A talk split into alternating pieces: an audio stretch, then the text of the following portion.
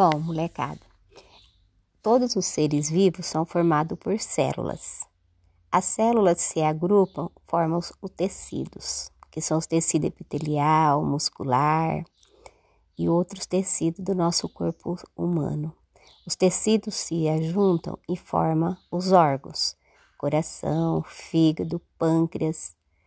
Os órgãos se juntam, forma-se o sistema, sistema digestório, respiratório, circulatório, excretor, muscular, locomotor. E todos esses sistemas formam o corpo humano. Sendo assim, o nosso corpo está formado.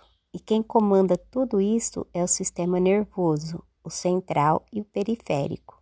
O sistema nervoso central é o nosso cérebro e a medula. O periférico são os, ner os nervos, os músculos, o que fazem os nossos movimentos e comanda nosso corpo. Então, o que precisa, precisa ficar claro para vocês?